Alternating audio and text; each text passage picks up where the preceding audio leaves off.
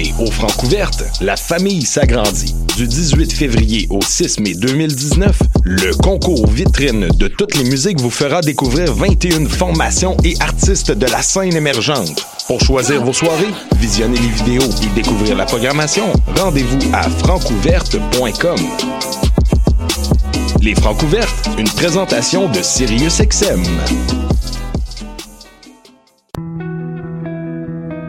Voyage au bout de la nuit, c'est ton émission d'ambiance nocturne sur le Nightlife Underground montréalais. Découvertes musicales, chroniques culturelles et idées de sortie pour divertir tes nuits urbaines. Voyage au bout de la nuit, c'est l'émission nocturne de choc.ca. Ma tasse de thé, c'est votre rendez-vous pour le meilleur de la musique britannique.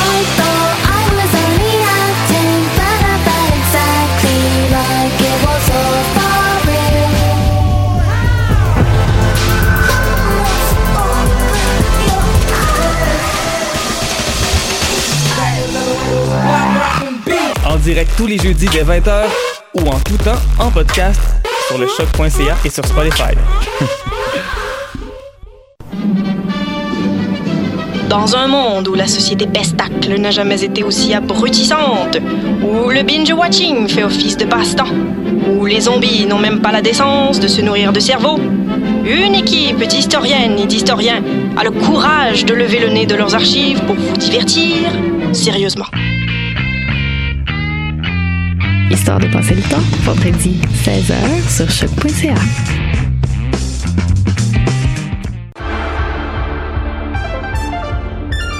Cinéma, jeux vidéo, télé, bande dessinée, littérature. Chaque semaine, les Amazones se réunissent pour discuter geekness avec un regard féministe et un panel pas comme les autres.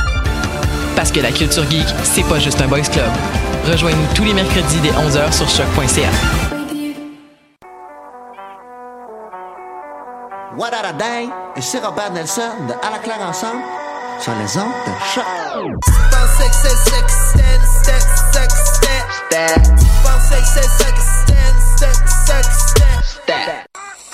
Qui était le premier sur Terre? C'était l'œuf ou la poule? Moi, je pense que c'est l'œuf. Moi, non, moi, non, je pense que c'est la poule. Non, moi, c'est la poule. Il a bien fallu qu'elle sorte de quelque part, la poule. Parce que la poule, elle prend des œufs. Mais pourquoi c'est la nuit Elle est bien née quelque part, d'un œuf. Alors, c'est quoi? C'est l'œuf ou la poule? L'œuf ou la poule? Bonsoir à toutes et à tous. Vous êtes à l'écoute de l'émission L'œuf ou la poule, l'émission de science de choc.ca, la radio web de l'Université du Québec à Montréal. Et ce soir, on est au grand complet. C'est simple, il n'y a aucune chaise de libre, tout simplement. Donc aujourd'hui, on reçoit Olivier Sulpice. Bonsoir Olivier. Bonsoir Karine. Tu vas bien? Ouais, ça va et toi? Oui, merci. Alors ce soir, on va parler de ton sujet de doctorat, en vulgarisé bien sûr, c'est l'acidification des océans. C'est ça. On en saura plus tantôt. Donc tu es étudiant au doctorat à l'Université McGill dans le laboratoire d'Alfonso Mucci. Et donc tu étudies, on l'aura deviné, les océans et donc plus précisément leur acidité. Après l'entrevue, ce sera au tour de la chronique Philosophie féministe des sciences avec David Montmini. Bonsoir David. Bonsoir Karine. Est-ce que tu vas bien? Je vais très bien toi? Ah, Moi toujours. Excellent. Alors ce soir, tu nous parles de quoi? Je vais vous parler des liens entre l'épistémologie féministe et le mouvement anti-vaccin qui sévit depuis 200 ans, mais qui a une recrudescence depuis les derniers mois, disons. Ouais, de temps en temps, hein, on, les, on les entend. Et en fin, d'émission, on recevra Étienne Aumont et Johanna Nucci que j'ai à côté de moi. Bonsoir. Bonsoir. Bonsoir. Vous allez bien aussi? Oui, ça Oui, va, merci. merci. Alors, on vous reçoit ce soir pour la chronique événement, si je puis dire, mais aussi euh, la chronique culturelle scientifique en général, parce que vous avez monté une association, l'association Science 101 Vulgarisation UCAM. On en parlera évidemment en fin d'émission. On parlera aussi de votre événement, qui est la soirée de remise des prix du concours de vulgarisation que vous avez organisé. Je peux d'ores et déjà le dire, ça sera le 4 avril. Mais tout de suite, on va commencer l'émission avec la chronique astronomie. J'ai à côté de moi Myriam Latulipe. Bonsoir Myriam. Bonsoir. Tu vas bien aussi? Oui, merci. Bon, mais c'est parfait. Et alors ce soir, tu vas nous parler de quoi? Euh, je vais vous parler de l'annulation d'une sortie spatiale entièrement féminine. Ouh, c'est parti pour la controverse. Oui. Bonne émission tout le monde, c'est parti.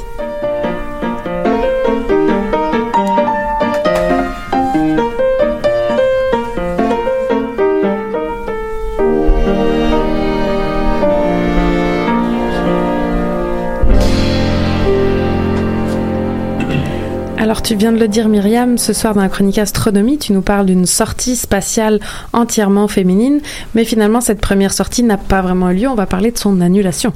Oui, effectivement, en fait, euh, depuis la semaine dernière, on peut lire euh, dans plusieurs journaux des titres comme euh, La NASA annule la première sortie dans l'espace de deux femmes astronautes, La NASA défend l'annulation de la sortie 100% féminine dans l'espace, ou encore, mon préféré, je dois l'avouer, la première sortie spatiale féminine est annulée pour un problème vestimentaire. Big up au journal Le Devoir. Oui, oui, oui. Celle-là, quand je l'ai lu, je dois avouer que sur le coup, j'ai cru que c'était un poisson d'avril, mais je me suis dit, vu que c'est apparu le 26 mars, c'était un petit peu tôt. Bref, donc, euh, cette annonce de la NASA a provoqué beaucoup de réactions euh, dans les médias sociaux. Et en lisant plusieurs articles sur le sujet, je me suis rendu compte qu'à plusieurs reprises, les informations mentionnées étaient extrêmement subjectives et complètement biaisées. Alors aujourd'hui, on remet les pendules à l'heure et on va parler des vraies raisons derrière l'annulation de cette sortie spatiale 100% féminine. Alors dis-nous tout. Donc on va commencer par ce qui était supposé se passer. Donc, initialement, la NASA avait prévu faire trois sorties pour effectuer des travaux sur la Station spatiale internationale. La première sortie, du 22 mars, devait être effectuée par les astronautes, les astronautes Nick Hague et Anne McLean. La deuxième, prévue pour le 29 mars, devait être faite aussi par Anne McLean, mais sa collègue féminine Christina Koch, marquant l'histoire comme étant la première sortie spatiale entièrement réalisée par des femmes. Et finalement, la dernière sortie du 8 avril serait effectuée par Nick Hague et l'astronome canadien David Saint-Jacques. Astronome, attention. Astronome et astronaute. c'est ça. Oui. Je vais me mélanger, c'est sûr et certain. Donc, euh, par contre, euh, une fois la première sortie euh, complétée, Anne McLean a fait part au responsable de la mission qu'après avoir porté une combinaison spatiale de taille M lors de cette première mission, elle constate que cette taille lui convient plus que le L. Or, il était prévu que McLean porte une combinaison de taille L lors de la sortie spatiale féminine du 29 mars et que ce soit son autre collègue Christina Koch qui porte la combinaison M. Ouais, j'avoue que jusque-là, je vois pas trop s'il y a un problème. J'ai envie de dire euh, qu'il a juste changé de combinaison puis changer de taille. Oui, ça a l'air une solution simple. Attention, j'aurais pu titrer le devoir à ce ouais, euh, oui, mais c'est beaucoup plus compliqué que ça. Ça prend à l'équipage de la station 12 heures de travail pour préparer une seule combinaison. Puis 12 heures, c'est beaucoup de temps. L'horaire de l'équipage est, est programmé aux 5 minutes. Donc, ils ont vraiment pas de temps à perdre juste pour faire une autre combinaison. Aussi, il faut savoir qu'une combinaison spatiale, c'est loin d'être un one size fits all. Une combinaison, c'est bien plus qu'un simple vêtement, c'est comme un mini vaisseau spatial qui va garder les astronautes en vie lors de leur sortie dans l'espace. Ces sorties-là, ça dure plusieurs heures. Les dernières étaient de plus de 6 heures consécutives. C'est la tâche la plus exigeante qu'on peut demander à un astronaute. Donc, avoir une bonne taille de combinaison, c'est plus qu'une question de confort, c'est vraiment une question de sécurité. Et aussi, contrairement à ce qu'on peut lire dans certains journaux, la NASA, il manque pas de combinaisons de femmes. C'est plus complexe que ça. Il n'y a pas des combinaisons femmes et hommes. En fait, les combinaisons vont tenir compte de 80 mesures corporelles différentes pour être configurées à chaque astronaute. 80 paramètres. 80 paramètres, oui. Donc, juste, on, va retrouver là, euh, trois grandeurs de torse, donc le haut de la combinaison, c'est ça qui a les tailles euh, M, L puis XL. On va trouver neuf grandeurs de coudes ajustables, deux grandeurs de, tour de, de tour de taille ajustables, cinq grandeurs de genoux ajustables, plus de 65 grandeurs de gants et une large bande, une large gamme d'options de padding qu'on peut mettre un peu partout pour toutes les parties du corps. Donc, en ce moment, à bord de la station spatiale, il y a deux torses de chaque grandeur, soit M, L et XL. Par contre, un des deux M et un des deux XL sont utilisés comme pièces de rechange. Donc, c'est pour ça qu'il n'y en avait pas deux M qui étaient déjà prêts. Il y en avait un des deux qui était gardé comme rechange. OK, ben là, c'est plus clair. Oui. Donc, lorsque Anne McLean a fait part que la combinaison M lui convenait plus que le L, Mhm. la NASA a pris la décision de changer les astronautes prévus pour la deuxième et la troisième sortie dans l'espace. Donc, Christina Koch est sortie le 29 mars comme prévu, mais avec un collègue homme, Nick Hague. Et le 8 avril, ce sera Anne McLean qui va accompagner David Saint-Jacques. En somme, ils ont juste interverti les deux. Exactement. Puis ça arrive souvent dans la NASA qui vont changer le rôle des astronautes. Là, c'était comme un big deal parce que c'était supposé être la première qui avait vraiment deux femmes. Donc oui, c'est dommage que la sortie entièrement féminine n'a pas lieu, mais c'est une bonne chose que la NASA écoute ses astronautes qui prennent en compte, le- qui prennent la décision de respecter la recommandation de McLean en priorisant sa sécurité plutôt que de tout compromettre juste pour envoyer deux femmes dans l'espace. Donc au final, en fait, c'est ça le plus important. McLean n'a pas perdu sa place pour être remplacée par un collègue masculin. Elle a été écoutée, sa sécurité a été priorisée suivant ses recommandations. Donc, oui, moi aussi, j'étais excitée de voir ce moment historique pour les femmes, mais je trouve qu'au final, la NASA a pris la bonne décision. Ils n'ont pas considéré McLean comme une femme, ils l'ont considérée comme une astronaute professionnelle à égalité avec le reste de l'équipage. Puis au final, c'est ça, je trouve, qui est important. Ah, merci pour la nuance et pas de tomber dans, dans les clichés. Mais euh, quand même, évidemment, on peut se poser la question, est-ce qu'il va y avoir une prochaine sortie spatiale 100% féminine alors? Oui, ben, bonne question. Pour le moment, il n'y en a pas encore de prévu. Donc, faut savoir que la NASA va pas attitrer les missions en fonction du genre, mais bien en fonction des compétences de chacun. Donc, c'est un beau hasard que ce soit deux femmes qui se retrouvent dans l'espace en même temps. Par contre, une sortie féminine est un peu inévitable vu que le nombre d'astronautes femmes augmente de plus en plus. Donc, je dirais que c'est une question de temps. Parfait, excuse-moi. c'est ça ta bonne fin. nouvelle. Oui, c'est ma bonne nouvelle.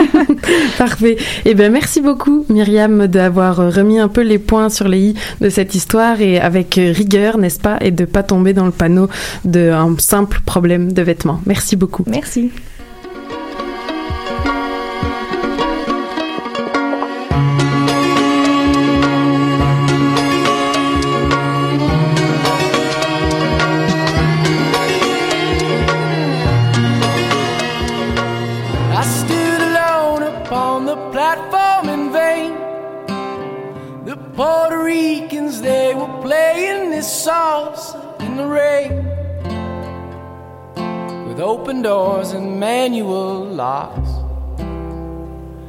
Fast food parking lots. I headed west, I was a man on the move. New York had lied to me, I needed the truth. Oh, I need somebody, I needed someone I could trust. I don't gamble, but if I did, I would bet on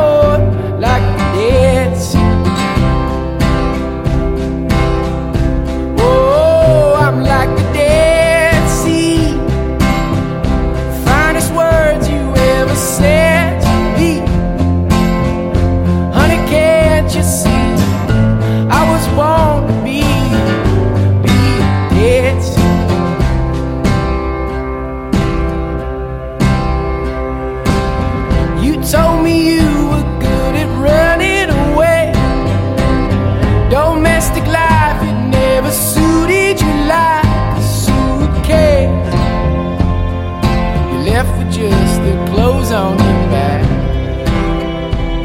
Took the rest when you took a nap.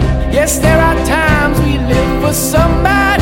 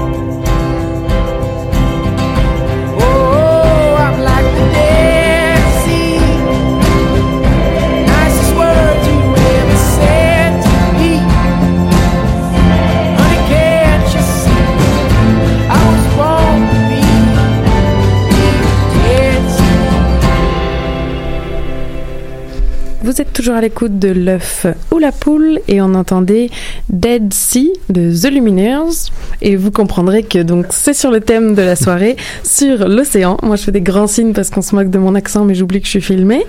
Euh, donc c'est ça, je disais on reçoit ce soir Olivier Sulpice. Comme je disais en introduction, tu es étudiant au doctorat à l'université euh, McGill et donc ben, une question bien bien large pour commencer, euh, évidemment en lien avec le thème si possible, qu'est-ce qui se passe dans nos océans? Alors les océans sont pas encore morts, comme l'ont dit les Lumineuses, mais ils vont de moins en moins bien.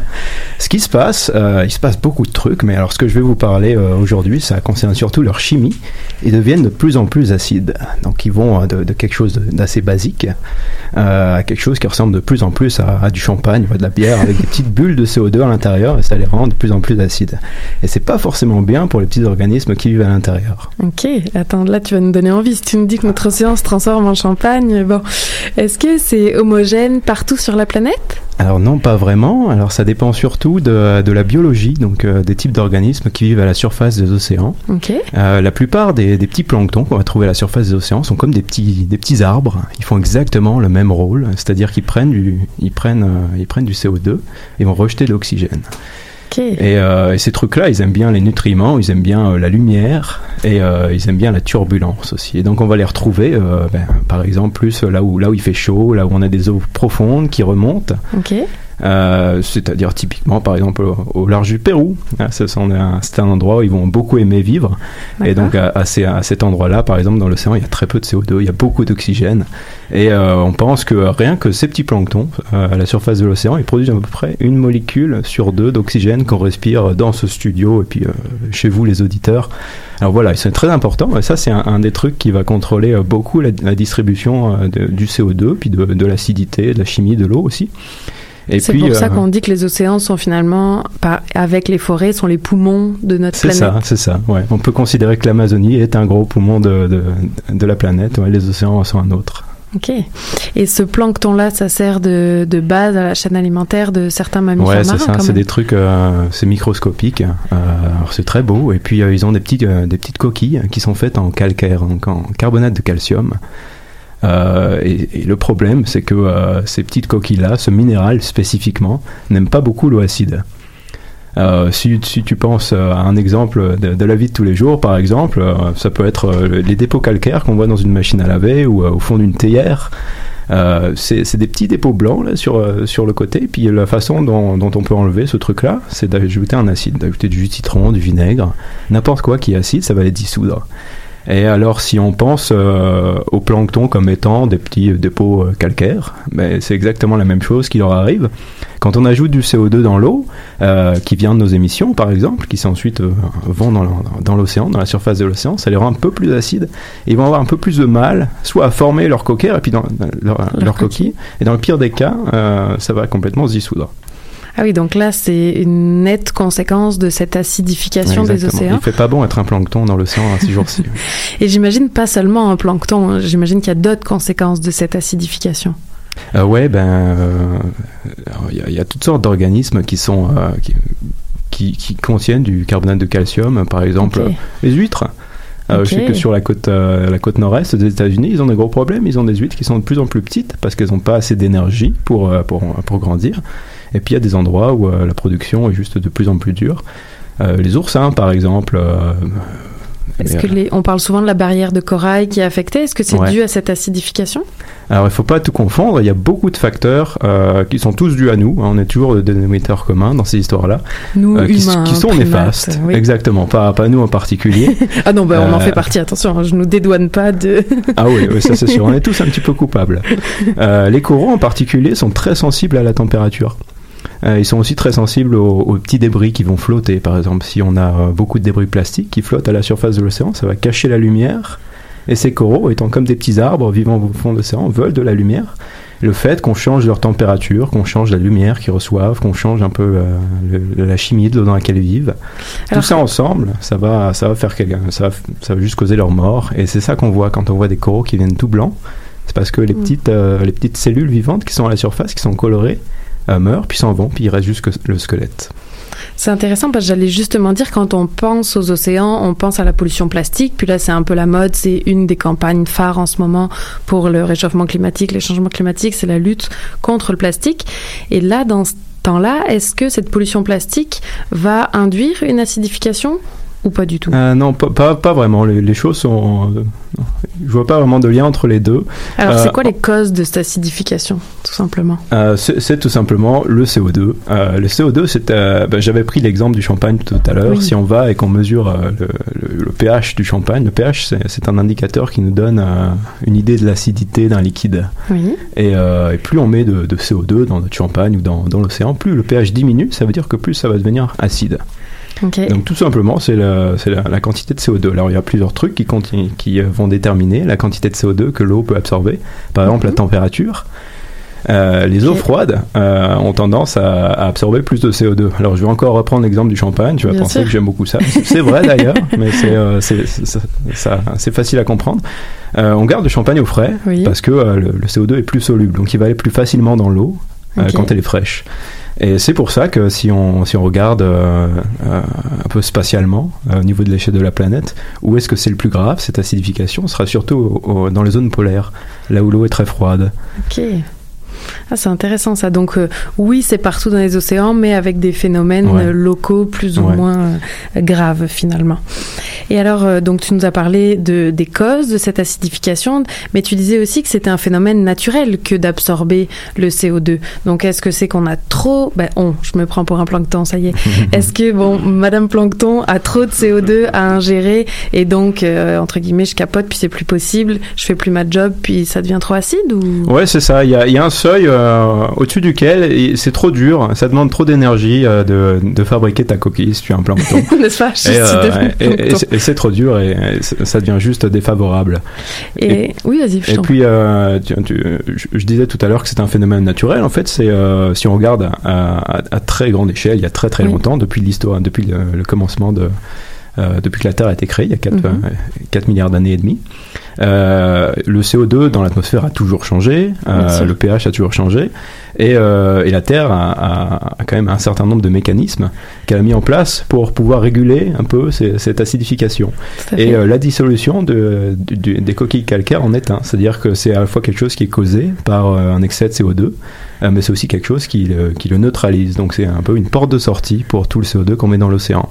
Et quand on regarde dans les roches, par exemple, si vous, euh, si vous vous roulez en montagne et que vous voyez euh, des, des affleurements entre des couches, euh, des couches marron et des couches blanches, Mhm. ce que vous voyez, c'est euh, le, le fond de la mer il y a des milliers d'années. Et les couches marron, ça va être des, des périodes où euh, l'océan était très acide, où toutes les coquilles étaient dissoutes, il n'y avait plus rien, il n'y avait plus que de la boue qui se déposait au fond. Et les couches blanches, ça va représenter des périodes où l'océan était un peu plus basique. Euh, et où les, les coquilles pouvaient, euh, pouvaient se déposer au fond sans se dissoudre. Et alors, comment on s'est rendu compte de ce phénomène ou de ce qui est devenu maintenant un problème? Tu disais ça peut être une mesure d'adaptation, mais là c'est tellement trop que c'est rendu un problème. Comment on s'en est rendu compte scientifiquement parlant? Ben, Il y, a des, euh, y a des personnes qui commençaient à mesurer ça bien avant que je sois né. hein.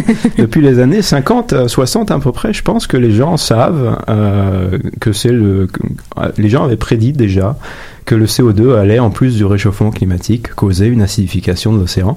Et euh, les gens savaient aussi également que, euh, que la dissolution de tous les minéraux calcaires qu'il y a dans l'océan allait aider un petit peu à garder l'océan euh, à peu près stable du point de vue chimique.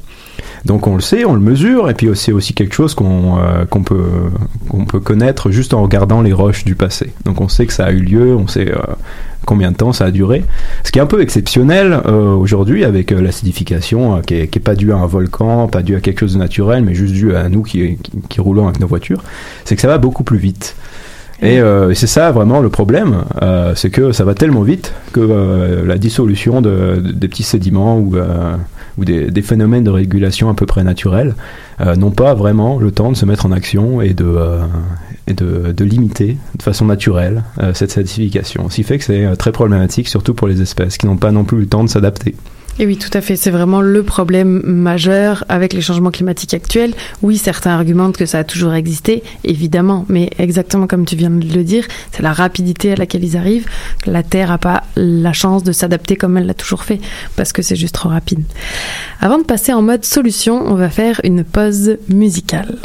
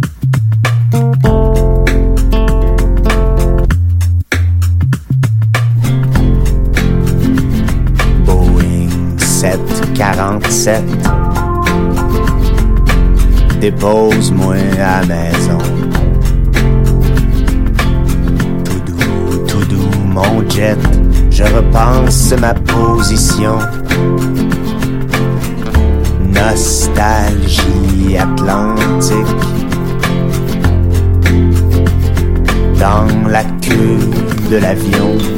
Défoncé comme un con. J'attends la fin des émissions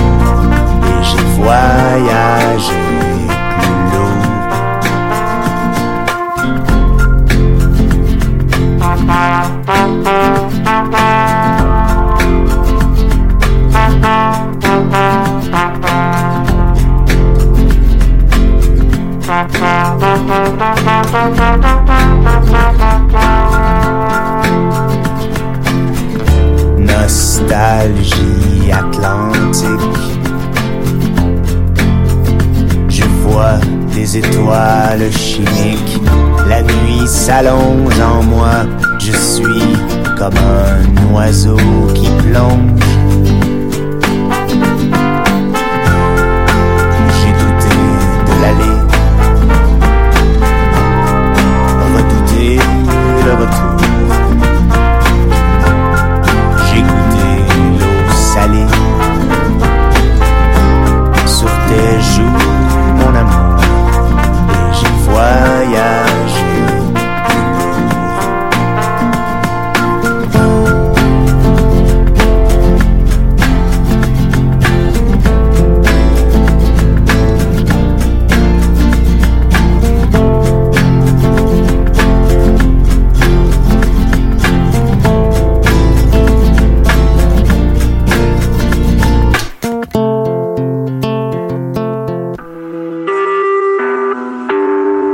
écoutez Choc pour sortir des ondes.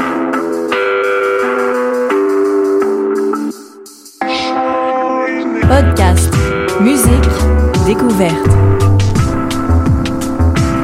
Sur choc.ca. Vous êtes toujours à l'écoute de L'œuf ou la poule et on entendait Atlantique de Philippe B. Et on continue l'entrevue avec Olivier Sulpice et on parle de l'acidification des océans. On allait finalement passer en mode solution, mais avant ça quand même, on n'a pas pu s'empêcher de discuter pendant la musique, faut bien l'admettre. Et par rapport aux conséquences, on se demandait, est-ce qu'à la maison, le poisson finalement qu'on va, qui va se retrouver dans notre assiette, ça pose un problème qu'il ait été, euh, j'allais dire, éduqué dans ce monde plus acide? Alors, ça posera peut-être un problème euh, parce qu'il y en aura moins. Euh, ça posera aucun problème pour nous. Euh, c'est pas comme le mercure, par exemple, qui s'accumule, euh, Oui. qui, qui est, euh, qui devient de plus en plus concentré au fur et à mesure qu'on progresse dans la chaîne alimentaire. Où là, c'est un vrai problème pour nous parce que c'est, on va en ramasser beaucoup plus au final que les petits planctons qui l'ont euh, au départ. Donc l'acidité, c'est c'est pas c'est pas un poison, c'est pas un problème pour nous. D'ailleurs, c'est pas quelque chose qu'on peut sentir. Euh, On peut sentir nous une- le réchauffement climatique, par exemple, on peut sentir quelques degrés, mais sentir une eau euh, quand on va se baigner à l'intérieur qui passe d'un pH euh, à peu- à peu près 8, euh, comme c'est le cas aujourd'hui, à 7.6, comme euh, on pourrait avoir dans le pire des cas dans un siècle, Ouais. on fera pas la différence. Par contre, ce qui était intéressant, soulevé par David ici présent, c'est quand même les certains facteurs socio-économiques qui risquent d'être, j'allais dire, perturbés. Si les poissons sont plus petits, bah, la pêche deviendra plus rare. Peut-être que le prix risquera d'augmenter. Mais comme le soulignait cette fois Myriam, on s'entend que rendu là, si de toute façon on peut plus respirer, bon, manger du poisson ou pas, ça deviendra un petit détail. Et donc maintenant, de façon plus positive, si on passe en mode solution, qu'est-ce qu'il est possible de faire pour amoindrir cette, euh, ce phénomène d'acidification? Bah alors déjà, euh, bah, d'un point de vue très, très pessimiste, hein, avant d'être un petit peu Merci, optimiste, Olivier. euh, c'est déjà trop tard dans le sens où, euh, l'océan, c'est un peu comme un, comme un gros tapis roulant Mhm. avec euh, de l'eau voilà, qui, qui circule en surface, qui va au fond. Et ça lui prend à peu près, euh, à peu près 2000 ans, à une petite goutte d'eau n'importe où sur la planète pour faire le tour. Ok. Et si tu penses à une goutte d'eau qui est au fond de l'océan, ben, euh, même si on arrête euh, complètement d'émettre, on fait zéro émission demain, euh, ben, cette goutte d'eau et euh, cet ensemble de gouttes d'eau, finalement, avec tous les polluants, tout le CO2 qu'ils contiennent, euh, ils vont continuer leur chemin de façon assez indépendante. Euh, c'est pour ça que, euh, que là, on, on est parti pour quand même perturber euh, légèrement le, le cycle des carbonates, Oui. des, carbonates de calcium, du calcaire, pour quelques siècles. Euh, maintenant, on peut, on peut évidemment euh, limiter tout ça euh, en s'y prenant assez rapidement. Merci. Ben, le, facteur commun à, à tous ces problèmes, c'est nos émissions de CO2. Alors, je pense que c'est par là qu'il faudra commencer. Parfait. Donc le message est clair réduire nos Exactement, ça émissions peut être un message pour les politiques, pour les industriels, pour nous dans la vie de tous les jours aussi. C'est- des petits gestes du quotidien comme privilégier le vélo, une voiture, c'est bon pour la santé, c'est fun, ça met moins de CO2. Privilégier le, le par exemple plutôt que de l'avion, essayer de passer ses vacances euh, Oui, dans cette belle contrée du Québec euh, plutôt qu'en Australie. Tout à fait, là t'insistes sur les transports et c'est en effet le premier rémetteur euh, en termes de pourcentage, là, Ouais. le 43% je pense, près de la moitié des gaz à effet de serre euh, sont euh, Ouais, il y a ça, puis il y a dus l'élevage au aussi, je secteur crois. de transport et ensuite derrière, oui en effet, l'élevage des bovins. Donc là aussi tendre vers euh, deuxième action, tendre vers Mhm. le végétarisme. Bon, il y en aurait plusieurs des actions, on pourrait faire des émissions complètes là-dessus. Maintenant, si on entre un peu plus dans le cœur de ta thèse, euh, toi, comment tu fais pour faire tes mesures? Ça ressemble à quoi ton quotidien au labo ou sur un bateau? Comment ça se passe il y a un peu les deux. euh, la, la plupart du temps, euh, c'est pas très passionnant, hein, mais euh, c'est Voilà. des heures que je passe dans le labo. Je préférais te dire que je passe des heures sur des bateaux, mais malheureusement non. Euh, c'est trop cher. Et euh, non, la plupart euh, du quotidien d'un petit doctorant euh, en chimie comme moi, ben, c'est euh, avec une blouse dans le labo ou devant son ordinateur au final. hein. Donc à analyser les données que si pas toi, d'autres ont récupérées euh, en Ouais, allant alors, euh, faire de l'échantillonnage. euh. C'est ça, c'est ça. Donc, euh, euh, plus précisément, là, ce qu'on fait à McGill, c'est essayer de recréer des petits environnements euh, qui, qui sont censés simuler le, le fond de la mer. Donc, euh, un environnement qui se situe à, des, à plusieurs kilomètres de profondeur, où l'eau est froide. On essaie de reproduire, euh, de mélanger, un peu comme quand on fait un gâteau, des, des poudres, une poudre d'argile, une poudre de, de calcaire, un petit peu de poussière. Et ça nous donne un petit peu un faux sédiment. Et donc avec ces petites boîtes qui sont censées être des faux fonds de la mer, on Mhm. fait des expériences et on essaie de voir comment le, le fond de la mer et puis toutes ces coquilles calcaires réagissent à l'acidification des océans. Euh, donc ça c'est toute une partie euh, science expérimentale. Ensuite on fait des modèles avec. Euh, et puis aussi, on essaye de, de- de- donc euh, dans mon groupe de recherche, on est très impliqué là-dedans. On essaye d'aller très régulièrement, euh, aussi souvent qu'on peut, euh, dans l'Arctique canadien. Wow. Euh, donc il y a des missions euh, océanographiques qui ont lieu partout dans le monde. Mhm. Donc ici euh, à Montréal, on, on se spécialise euh, sur l'Arctique canadien, puis surtout aussi dans l'estuaire et dans le golfe du Saint-Laurent.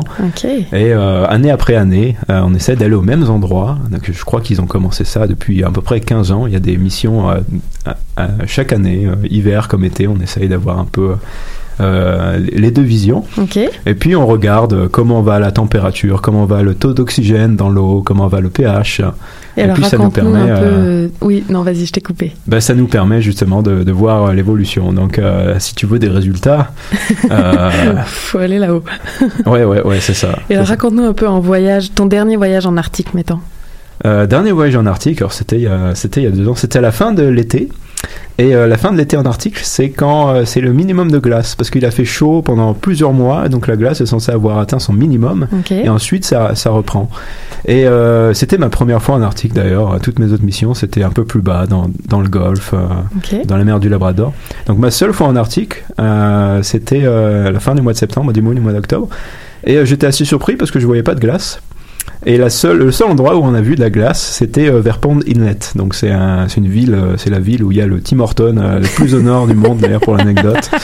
Euh, c'est au nord de, de l'île de Baffin. Ok. Et là, on a vu de la glace, mais c'était vraiment très peu. Sur trois semaines, pendant quelques jours, on a vu de la banquise. Euh, le reste, il n'y en avait pas du tout. J'ai vu aucun animal. Ah oui. Ah ouais.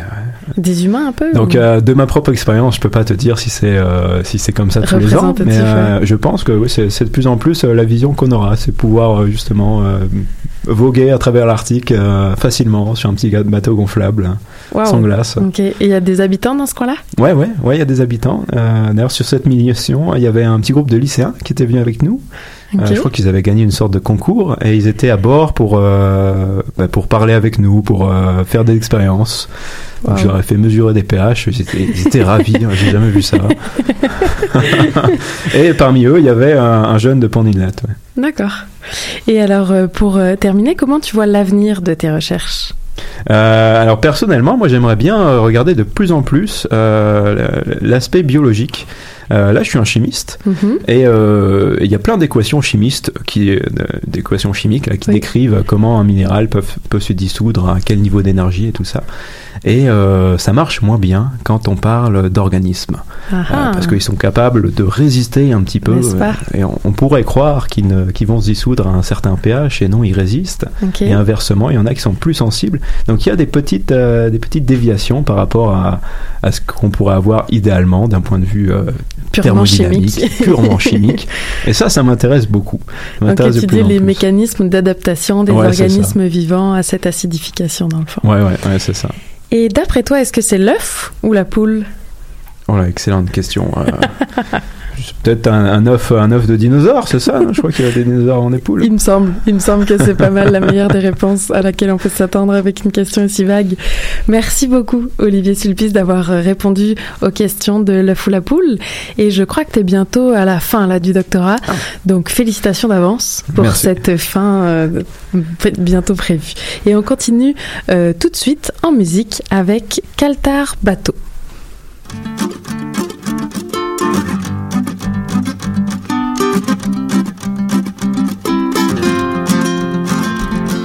Ta boîte vocale est pleine, c'est sûrement parce que t'es la plus belle.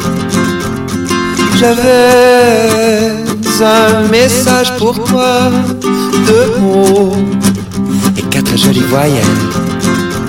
Et je ne les dirai pas parce que c'est toujours moins puissant que Brel. Oh,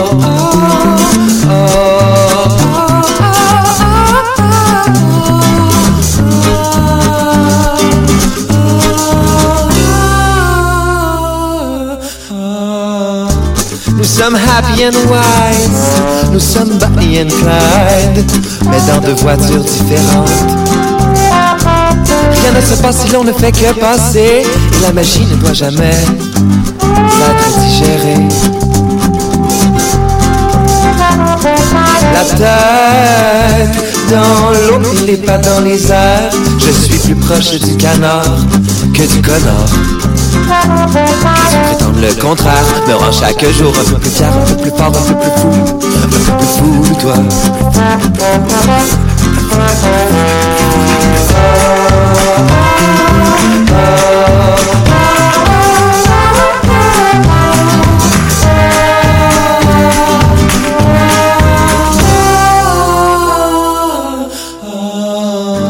La lune me voir ce soir au Mont Saint-Grégoire. Il ne me manque que toi pour mieux l'avoir. Toi et ton corps, l'ambiance change.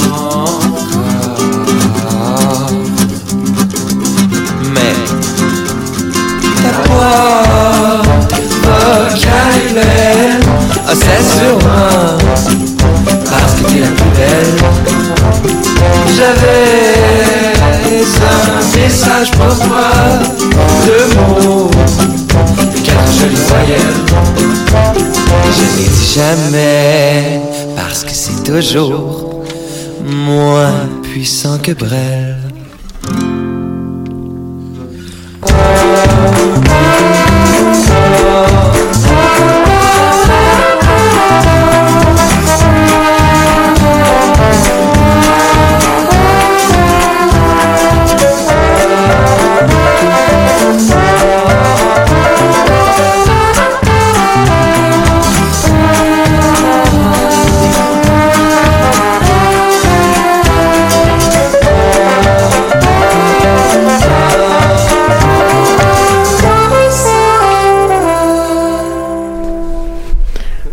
Bonsoir tout le monde, vous êtes toujours à l'écoute de l'œuf ou la poule et on continue avec la chronique en philosophie féministe des sciences et ce soir on parle du mouvement anti-vaccin. Et oui, tout ça collé, mouvement et anti-vaccin ensemble.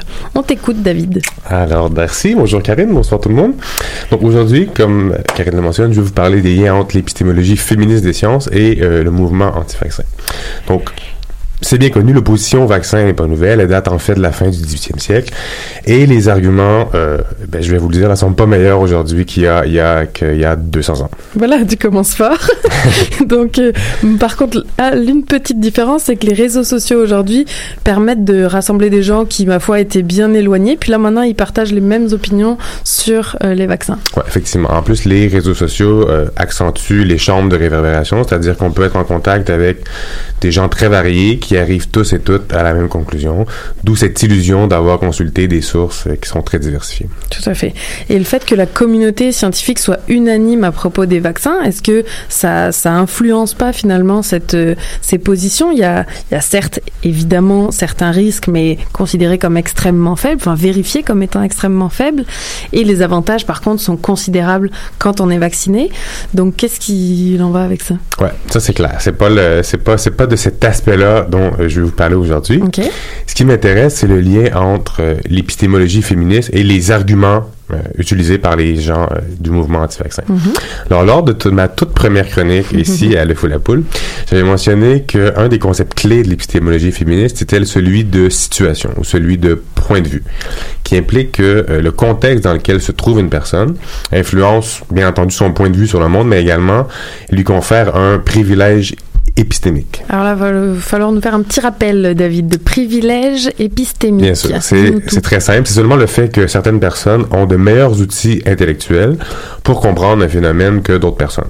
Tu auras un exemple? J'ai même deux exemples. Donc, l'exemple classique en philosophie des sciences, c'est celui du dentiste. Donc, de par sa formation et son expérience, l'opinion de mon dentiste sur mon mal de dents a de fortes chances d'être meilleure ou plus, pertinent, plus pertinente pour comprendre le phénomène David a mal aux dents Ouais. que mon ami Olivier qui est géographe. D'accord? Donc, l'exemple classique en philosophie féministe, c'est celui qu'utilise Sandra Harding, qui est une philosophe féministe américaine, qui est la fondatrice du Standpoint Theory, ce qui est essentiellement ce que j'essaie de t'expliquer en, en ce moment. Super. Et ton exemple, c'est celui du patriarcat. Selon Harding, la position traditionnelle des femmes leur permet d'avoir une meilleure compréhension du système patriarcal parce qu'elles le subissent et sont donc en mesure de constater directement les effets pernicieux de celui-ci. Donc, elles auraient un privilège épistémique sur le phénomène de la domination sociale ou de la discrimination systémique. Privilège que n'aurait pas, par exemple, mon même ami géographe qui n'est pas une femme et qui est né dans une famille riche d'Outremont. Ok. C'est ce que j'essaye d'expliquer à mon père. Mais j'avoue que le mot privilège, déjà, c'est comme connoté positif. Là, attention, c'est un privilège, mais épistémique. C'est, Voilà. voilà tout. Ok. Et donc là, on va essayer de voir où, où tu t'en vas avec ça. J'avoue que là, je, je vois pas trop. Donc, on a bien compris que les euh, épidémiologistes, par exemple, auraient donc un privilège épistémique, attention, sur des gens qui sont finalement euh, moins euh, comment dire, moins outillés pour se permettre de commenter euh, les vaccins et qui plus est sur les réseaux sociaux. C'est ça. Mais il y a également euh, la possibilité de récupérer la notion de contexte ou de point de vue pour justifier une compréhension plus fine des situations vécues par certaines personnes qui ont un statut très particulier. Tu penses aux enfants, par exemple? Précisément. Alors, je m'explique. Selon plusieurs études, notamment une de 2011 effectuée par le Journal de l'Association des pédiatres américains Mhm. et un rapport de 2017 du département du travail du gouvernement américain, deux faits sont particulièrement importants dans le domaine du mouvement anti-vaccin. Ouais. Premièrement, les mères américaines ont une influence euh, significativement plus importante que les pères en ce qui concerne les soins que reçoivent les enfants. Et deuxièmement, les mouvements anti-vaccins sont composés majoritairement de femmes. Ça, c'est deux faits. Hein. Ouais. Ok, ok.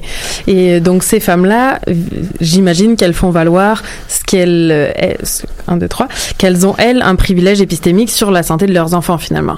Et voilà. Elles justifient leur influence comme ça. Précisément. Donc, pour le mettre dans les termes de Jenny McCarthy, qui est une des principales activistes euh, anti-vaccins, dans son livre de 2008, Mother Warriors, Ah oui déjà. lorsqu'elle parle des conséquences négatives des vaccins, elle cite c'est une question rhétorique, bien évidemment. Qui a besoin de la science quand je suis en mesure d'en constater les effets à chaque jour dans ma propre maison? Ouais. Bon, je vais même pas commenter ça.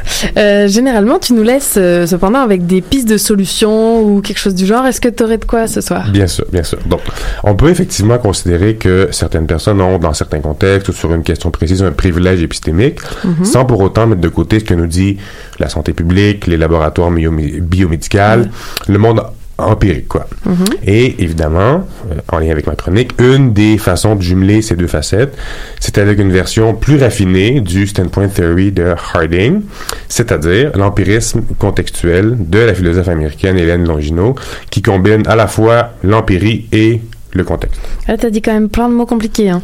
Empirisme euh, contextuel. C'est-à-dire, si, si je me souviens bien, tu disais que, en tout cas, Hélène Longino, là, c'est comme ça qu'on dit? Euh, Elle combine ces deux aspects, elle en proposant des critères qui permettraient finalement à la science d'être objective, si je puis dire? Exactement. Donc, elle combine l'observation directe du monde et également la position dans laquelle se trouvent les individus qui font la science. C'est-à-dire que quand on observe les critères, on voit bien que le mouvement anti-vaccin est pas objectif, est pas scientifique et qui s'oppose aux grands principes de l'épistémologie féministe des sciences. Tu peux nous rappeler ces principes-là? Bien sûr. Donc, la communauté devrait être prête à revoir ses résultats devant la critique. Tout Donc, à fait. Elle le fait quotidiennement. Ouais. Le mouvement anti-vaccin, quant à lui, ben, recycle les mêmes arguments depuis plus d'un siècle. Donc, Oui, t'as même dit deux siècles au début. ouais, ben, plus d'un, c'est ça. Deuxièmement, la communauté scientifique devrait pour promouvoir l'égalité de l'autorité intellectuelle. Elle le fait. C'est pas seulement l'industrie pharmaceutique qui confirme l'innocuité des vaccins. Mhm. La santé publique, l'épidémiologie et bien d'autres le font également. Troisièmement, la communauté devrait avoir des lieux de production de connaissances reconnus. Elle en a, les universités et les centres de recherche hospitaliers notamment. Le mouvement anti-vaccin, lui, a des blogs et des vidéos YouTube remplies d'évidences anecdotiques. Tout à fait. Enfin, la communauté scientifique devrait encourager la diversité des points de vue dans le but de les comparer, de les confronter et d'élaguer ceux qui sont sans fondement. Encore une fois, elle le fait. Presque à chaque fois qu'un nouveau élément présent dans les vaccins, que ce soit le mercure, les adjuvants, euh, sont présentés, sont blâmés pour les conséquences négatives sur la santé, ben, on a de nouvelles recherches cliniques, des nouvelles méta-analyses qui sont effectuées afin d'écarter euh, ce nouveau point de vue, en parenthèse, entre guillemets Mhm. plutôt, qui s'avère, comme c'est euh, le cas depuis euh, 200 ans, sans fondement. Méchant bon mot de la fin, David, merci. Merci. Et j'aimerais même faire du pouce en disant que les, les stratagèmes sont les mêmes quand on parle d'homéopathie, par exemple, ou dernièrement, Exact. on a pu le voir avec les injections de vitamine C en cas de cancer. Eh ouais. C'est systématiquement la même chose. En tout cas, merci, David, Plaisir. pour cette chronique. Et on enchaîne tout de suite en transition.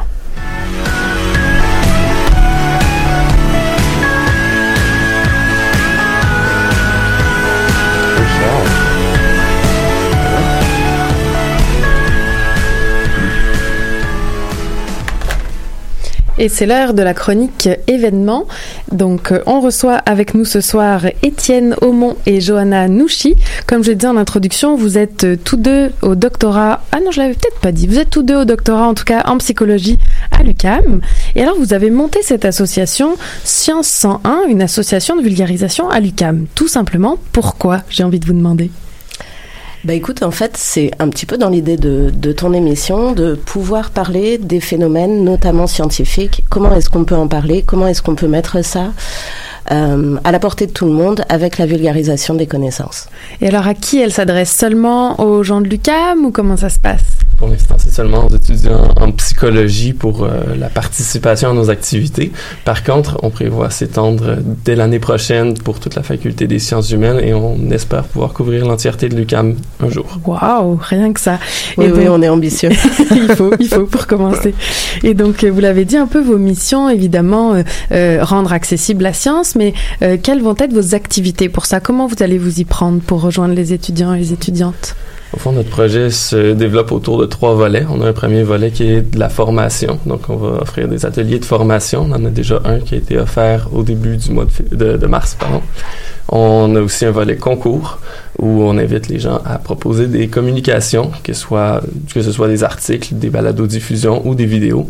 Puis on a un dernier volet publication où on va publier wow. une revue de vulgarisation scientifique. Donc notre première édition de la revue va être publiée en septembre. Ah oui, est-ce que vous avez déjà un nom pour cette revue?